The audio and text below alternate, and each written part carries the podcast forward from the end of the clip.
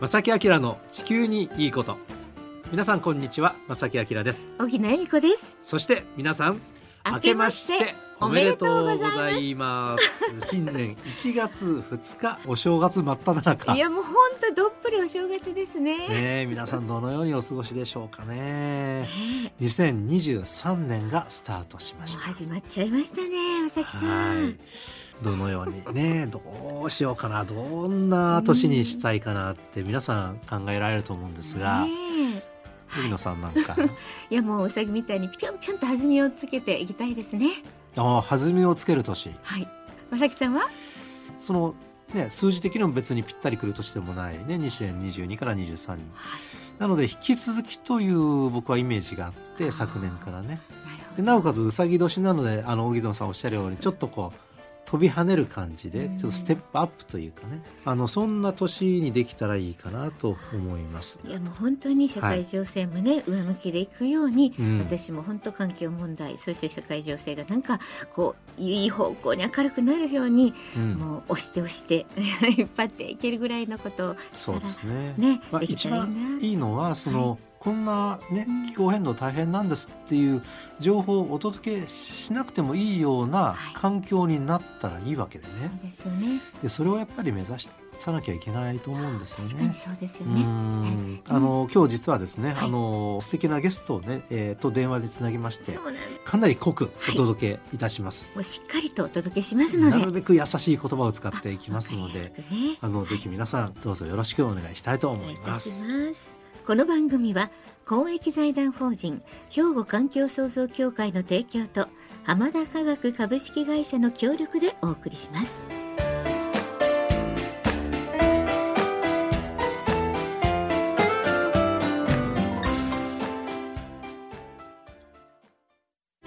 兵庫環境創造協会は地球環境の創造と保全に取り組み今年で創立50周年今年兵庫カーボンニュートラルセンターを設置し脱炭素社会のさらなる推進に取り組んでいきます。皆様と共に時代につなぐ環境適合型社会の実現を目指して兵庫環境創造協会。お父さん何してるん？え店で使ってた揚げ油捨ててるけど。もったいな。油ってリサイクルしてハンドソープにできるねんで。油がハンドソープに？浜田科学ってとこに頼んで回収に来てもらい？SDGs や。使用済みの天ぷら油をリサイクルで再び資源に。浜田と俳優のリサイクルえー、さて2023年最初の放送ということで、はい、やはりねこの方にお話を伺おうかなと。番組のですね、もうほぼご意見番と、はい、言わせていただいてもいいと思いますそうですね、顧問のような方ですね。ね、あの、はい、電話つないでおります。はい、東京大学未来ビジョン研究センターの教授でいらっしゃってそして国立環境研究所地球システム領域上級首席研究員でもいらっしゃいます江森聖太さんです。こんにちは。こんにちは。こんにちは。あ、ご無沙汰しております。ご無沙汰しております。よろしくお願いいたします。はい、今年もよろしくお願いいたします。ね、そうですね。ね、はい、新年明けましておめでとうございます。今年もよろしくお願いいたします。まずやっぱり新年ということでね、江森さん、その今年2023年。まあその一年一年でね区切られるものではなかなかないですけれども、ね、あのまあどんな年にしたいであるとか計画とかございますか？東京大学で学生の指導をするようになりまして、はい、それであの今年は初めての修士論文の、えー、学生が修士論文を書くのでなるほど。それそれを無事通すということが最大のミッションになるかなというふうに。なるほど。そうか、はい、それは大きな仕事という仕事になりますね、はい、そもそもですねあの改めてということでね、えー、江森さんがどういう方なのかと。はい、あのラジオを聴く皆さんにということで江森さんはあのもともとあ今もそうですが国立環境研究所というところでお仕事されていてと。そうですね。もともとのご専門あ今もそうですがご専門といったらどういうふうにご紹介したらよろしいんですか？あのまあもともとやっていたのが、はい。えっ、ー、と地球温暖化の将来予測のえーまあ、コンピューターでそういう計算をするというシミュレーションという分野ですね、はい、これから温暖化どのような状態でどんな条件を加えたらこうなるどうなる？というそういうようなねあのコンピューター上の、ね、まあ、解析シミュレーションされていると。はい、そうですねであの番組にねあの以前からよくご出演いただいててその時は割とこうまあ、もちろんそのがご専門なんですけども今のその例えば若い人たちの活動をすごくサポートするであるとかですね、はい、あの温暖化についてなるべく分かりやすくいろんな方に知っていただきたいということで結構いろんな話をねしていただいてますけども、はい、なのでちょっとずつこうなんでしょう方向性はシフトしているというふうに考えてもよろしいんですか？まあ、今はかなりあの気候変動の解説のおじさんっていう つまり日本で一番気候変動の解説が分かりやすいっていうふうに、えー、自分ではあのまあ、なることを意識して。なんか今いろんなところで。自分でそう言われてるんですっておっしゃるのかと思った。らいやいやでもそれを混ぜしてらっしゃる。ね子供たち博士と呼んでる、はい、あれそういう私はね、まあ YouTube とかで、ね、はい、はい、あります。そうですね YouTube でもねいろいろ発信されてますけども。でそんな中で実は先ほど少しお話が出ましたけども東京大学の方で未来ビジョン研究センターの、まあ、教授。そうですねこれはまあなんというか縁があって、はい、えー、あのまあ、半分移ることになりまして、うん、この研究センター未来ビジョン研究センターというのは具体的にはどういう、はい、まああの文字通りかもしれませんが。一言で言うと、はい、東京大学の中で、うん、まあ、SDGs 的な、将来の世界の持続可能性に関係があるような研究をやるいろんな分野の人が集まっているところなんですよね。例えば他にはどんな分野の方が？安全保障だとか、はい、まあ、つまりその国同士の関係の中で、例えばアフリカでどんな問題が起きてるかとか、うん、あのそういう研究もありますし、それから AI ですよね、人工知能、はい、人工知能がこれからどんどん社会に普及していくと、うん、どんな問題が起きるかとか。あのまあ、そんなことを研究している人もいますし、あの非常にあのたくさんの分野にわたっていますね。で今お話を伺っているとこれからのその世界の未来に対してのいろんな分野である意味すごく重要なねそうですよね。あの研究される場所かなっていう印象を今持ったんですけども。そうなんですよね。この未来ビジョン研究センターっていうのも昨年にできたものなんですか？いやこれはあの、えーとまあ、何年か前からあったものですね。すねはい、でまああの東京大学の中でいろんなあの研究所を組み合わせたりとかしてできたものなんですけれども、はい、はい、はい、で新たにその中に例えば気候変動の分野が入ったということ。あの気候変動の分野研究した人も元からいたんですけれども、はい、えーと、僕はなんとなく はい、いやいや、えー、僕も入ったという感じです、ね、具体的にはじゃああの江森さんのその役割というかこのセンターの役割っていうのはどういうことになるんですか？これがですね、はい、あんまり僕はまだここで何の研究をしなさいと言われてるわけでもないので、はい、はい、ちょっとこれからゆっくり考えながら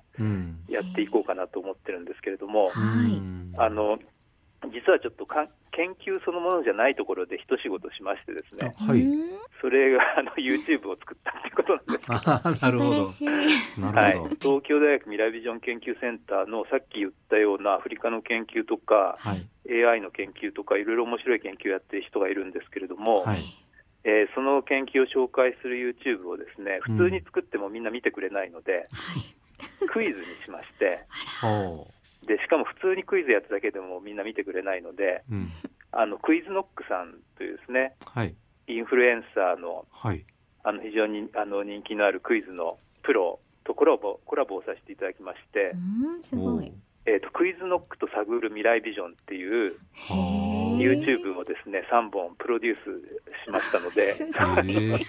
すごい。ぜひですね皆さん YouTube で検索してご覧いただきたいと思います。もうぜひぜひ、ね、これはぜひあの江森さんのお顔も出てくるでしょうし、うはい僕はあの、はいちょっと MC をちょろっとやってあすごい。かっこいい、でもやっぱりお話こうやって伺ってると江森さんはやっぱりその情報発信がすごく大事だっていうふうにお考えなんじゃないですか？まあ、そうですね、ただ、その発信だけじゃなくて、うん、そのやっぱり社会の声に耳を傾けるっていう双方向的なことを含めて、ですねコミュニケーションが大事だと思って、うん、えー、やっている部分がありますね。すごいですよね、そのコミュニケーションが大切ということで、うん、常になんか子どもたちにも大人にも分かりやすく紐解いて、そうなんですよ、ね、あのやっぱりあの先生ね、何回かゲストにお越しいただいて、話を伺ってると、やっぱり腑に落ちる部分っていうか、あそういういうことなんだっていうのはめちゃめちゃたくさんね出てきて、あのラジオ聴きの皆さんも多分ねそういうふうにあの感じてらっしゃるかと思うんですが。もう一つ実はねあの江森さんって大きな仕事をされていまして国連のまあ研究機関の IPCC の報告書の執筆者のお一人でもいらっしゃるわけですよね。はいそうですね、まあ、IPCC っていうのは研究機関ではないんですけれども、はい、正確に言うとですね、あはい、あの科学の評価をするという、うんうん、まあ、あの報告書をその評価をして報告書を作ること自体がミッションであるような組織ですね。なるほどなるほど。はい。その報告書をもとにあの COP まあ27とかいう会議が行われてということになるわけですか？そうですね。その国際ルールを気候変動に関して決める時の、うん、その材料になるような知識っていうのを作ってる感じですよね。うん、なるほどね。本当に今地球温暖化気候変動については僕の中ではもう第一人者というかなあのあの役割を担ってらっしゃるような気がすごくしていて、まあ、この2023年もね、はい、いろんな方面で活躍を期待したいところなんですが、はいね、あちこちで。はい、よろしくお願いいたします。この番組でもね、あの何回となくこれからゲストね、お呼びするかもしれませんので。よろしくお願いいたします。はい、よろしくお願いします。まさきあきらの地球にいいこと、いつも聞いてます。イエーイ。あの前半は江森先生がどういうねお仕事をされてるのかっていうお話をね、えー、させていただきました。お聞きしましたけれども、はい、これお聞きしたいのはあのつい昨年の11月にあの COP27 がエジプトで行われまして、はいえー、なんかニュースなどを聞くとあのなんかこう根本的な大きな成果はちょっと残念ながら見られなかった、あの先送りがだいぶ多くなったようなっていうニュースしか届いていないんですが、はい、そのような認識ではよろしいんでしょうか？大きく2つの分野があのあるというふうに考えていただくと、はい、1つの分野では、まあ、非常に画期的なことが決まったとい。う評価もあります。はい、えーと、しかしあの、もう一方の方ではあのほとんど進まなかったということなんですよね。であの進んだのは何かというと、はい、あのロスダメージっていう言葉があるんですけれども、はい、でこれはまあ日本語で言うと損失と損害なんですが、うん、えーとまあ、主に発展途上国でですねいろんなその気候変動の被害が出てるわけですよね。はい、でそういったその被害に対して、えーまあ、資金的なサポートをしましょうということのあの新しいそういうあの基金を作りましょうということが決まったと、はい、いうことが、えーと、一つ非常にまあ、大きな動きです。そうですね、はい、でこれは、うん、あの発展途上国の側から見るとですね、うん、えー、その先進国が賠償しろっていう話なんですよね。あの今まではその先進国っていうのは、まあ、ODA みたいな形で、はい、あの発展するのにサポートしましょうという意味での資金提供がねメインだったような気がするんですが、はい、ちょっと大きくそこが変わったのが僕の中ではあそうなっちゃったかっていう感じがすごくするんですけど、まあ、でももちろん、発展途上国の方からしたら当たり前じゃないかっていう考えなんでしょうね。そうなんだと思いますね。まああのまあ、先進国はそれがまあ賠償であるという法的責任があって賠償するんだっていう形は認めてないんだと思いますけれども、発展途上国の気持ちとしてはおそらくそういうことなんだろうと。いうことですね。うん。ただまあ実際大きな例えばバングラデシュの大洪水であるとか、はい。まあ、いろんな被害が出てることは事実でこれはももちろん温暖化との関連性はある程度会議の中ではも認められてるわけですよね。はい、そうですね、まあ、一つ一つの災害っていうのがすべてがもちろん地球温暖化によって起きてるわけではありませんけれども、はいえー、その地球温暖化によって一つ一つの被害が大きくなっていることっていうのは、うん、まあ、科学的に言えることですし、うん、でまあ、それは前提としてあのこのような話は行われていると思いますね。うん、なるほどね、まあ、それに対する、まあ、基金ができたと。はい、そうか。前進前進か、まあ、前進ですよね。その部分に関してわ、ね、かりました。はいでもう一つなかなか進まなかった部分というのは、はい、はい、それがですね、まあ、いわゆるその1.5度で温暖化を止めるという目標に対する進展が見られなかったと、はい、いうことなんですよね。えーと、その一つ前の年の COP26 というのがイギリスのグラスゴーであったわけですけれども、はい、そこでは結構いろいろなことが決まって、1.5度っていうのは、まあ、努力目標として今まで書かれていたんですけれども、はい、まあ、あのこれ、まあ、努力目標のままではあるんですが、それを追求する決意っていうのが合意されたので、うん、まあ、1.5度本気で目指すぞと。あのまあ今1.5度って言ってるのは世界平均気温を産業革命前から比べて1.5度上昇で止めたいという話ですね、はい、今すでに1.1度ぐらいまで上がっちゃってるわけですけれども、はい、それを1.5度で止めるという、まあ、決意が合意されて、うん、そのために例えば石炭の使用をその段階的に廃止をしようっていう提案があったんですけれども、はい、えー、まあ段階的に削減をしようっていうことが、えー、その COP26 では合意されたと。で今回はそれをさらに深掘りして、えー、例えば石炭以外もですね、うん、えー、石油も天然ガスも含めて削減しようっていうもう一歩踏み込んだ合意であるとか、はい、あるいは石炭を段階的削減じゃなくて段階的廃止にしようっていう合意であるとか、うん、一歩進んだ合意をですね何らか導きたかったんだと思うんですけれども、はい、えー、そういったものが今回は全く得られなくて、うん、それで前回のなぞったような形で、うん、えー、と残念ながら大部分は終わったというのが温暖化を止めるところに関しての、まあ、進捗というか進捗のなさですよね。なんか今お話伺ってると微妙に例えばウクライナ情勢であるとかロシアの、ね、天然ガスの動きとかがちょっと微妙に影響を受けてるんでしょうね、はい、それはあのそうですね。非常に複雑な形で影響していると思います。うん。まあ、もちろんですね、まあ、この冬、ヨーロッパはロシアから天然ガスを買わないでどうやって乗り切るかということで、深刻なエネルギー危機になっていて、はい、でそれはあの世界的に波及をしているわけですよね。うん、ですので、あの一部にはその石炭をやめようと思ったけど、しばらく使うとか、うん、えー、そういう逆行する動きっていうのが、まあ、温暖化対策から見ると逆行する動きっていうのが出てきてるわけですけれども、うん、一方で、やっぱりその再生可能エネルギーを今まで以上に増やしていかないと、今まで以上のペースで、えー、増やしていくことが、脱ロシア依存ということに対しても、一番最終的には重要なことだっていうこと、うん、あるいはその燃料が高くなっているので、太陽光パネルで自家発電とかすると、そっちの方がどんどん得になってるわけですよね。うんはい、そういう形で再生可能エネルギーの導入っていうのは加速しているわけですけれども、はい、あのだからそのマイナスの影響ばっかりではないんですけれども、えーあのまあ、非常に複雑な影響を与えていると思いますね。その1.5度に抑え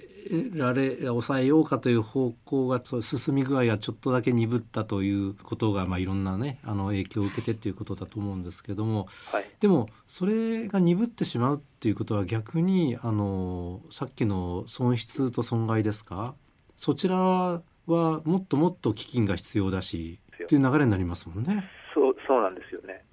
あのまあ、温暖化を止めることが、うん、えーと、できずに温度が上がってしまえばしまうほど、うん、まあ、損失と損害は増えていきますので、うん、でそれを、まあ、先進国がどれぐらいそれに対してお金を実際に出すかっていうのはまた別問題かもしれませんけれども、はい、まあ、被害が出ていくということは確かですよね。そうですよね、はい、やっぱり両方バランスよく進めていかないと、あまりいい効果結果が出てこないようなね気もしますけどもそうですね、まあ、今の話伺ってたらやっぱりじゃあね日本はどうなんだというのをちょっと考えてしまいますし、はい、ただしねそろそろあの今回もお時間が来てしまいそうなので。はい、もっともっとね。山森さんすみませんけど来週も あそうですね。はい。引き続きでよろしいですか？優しい、はい、ありがとうございます。少し話が途中になってしまったかもしれませんけどもね、はい、あの今日はここまでということで来週また引き続き江森さんよろしくお願いいたします。はいよろしくお願いします。本日のお客様東京大学未来ビジョン研究センターの教授であり国立環境研究所地球システム領域上級首席研究員でいらっしゃいます江森聖太さんでした。ありがとうございました。ありがとうございました兵庫環境創造協会は地球環境の創造と保全に取り組み今年で創立50周年。今年兵庫カーボンニュートラルセンターを設置し脱炭素社会のさらなる推進に取り組んでいきます。皆様と共に時代につなぐ環境適合型社会の実現を目指して兵庫環境創造協会。お父さん何してるん？え店で使ってた揚げ油捨ててるけど。もったいな油ってリサイクルしてハンドソープにできるねんで。油がハンドソープに？浜田科学ってとこに頼んで回収に来てもらい SDGs や。使用済みの天ぷら油をリサイクルで再び資源に。浜田と俳優のリサイクル。えー、ということで新年早々ゲストにね、はい、お話を伺いましたが、ねいいお話をねねお伺いできました。森先生のお話はわかりやすい。わかりやすいですね、ね、あの来週も引き続きお話を伺いますのでね、はい、ぜひお楽しみに。でですね実は昨年の暮れねあの白いちごのプレゼントねえ。ー、しますよ。ということでご紹介したんですが、はい、なんとなんと。太っ腹。太っ腹です。改めてですね、ええ、あのちょっとプレゼント拡大ということで。そうあのお年玉になりますよねこれまさきさん。はい、そうなんです、はい、なんとあのいちご白いちごですね。一箱と申し上げていましたけれども5箱プレゼントしたいと思います、はい、宛先の方はおはがきお便りでは郵便番号650-8580ラジオ関西正木明の地球にいいこと。ファックスでは078-361-0005。メールではまさきアットマーク jocr.jp こちらまでいちご欲しいと添えてメッセージももうもちろん書いていただいてご応募ください。1月16日に発表もお待ちいただきたいと思います。はい、なのであのね応募された方は16日放送をぜひお聞きいただいて、そうなんです。聞き逃さないでくださいね。はい、してください。はい、はい、また番組にもですねあのお便りねお寄せいただきたいと思います。さあそして来週はですねまたいつもの時間に戻りまして午後1時からの放送となりますのでもうこちらもしっかりとねチェックしていただきたいと思います。ということで正木明の地球にいいことは今日はこの辺でお別れいたします。ご案内は正木明と荻野恵美子でした。それではまた来週さよなら。この番組は公益財団法人兵庫環境創造協会の提供と天田科学株式会社の協力でお送りしました。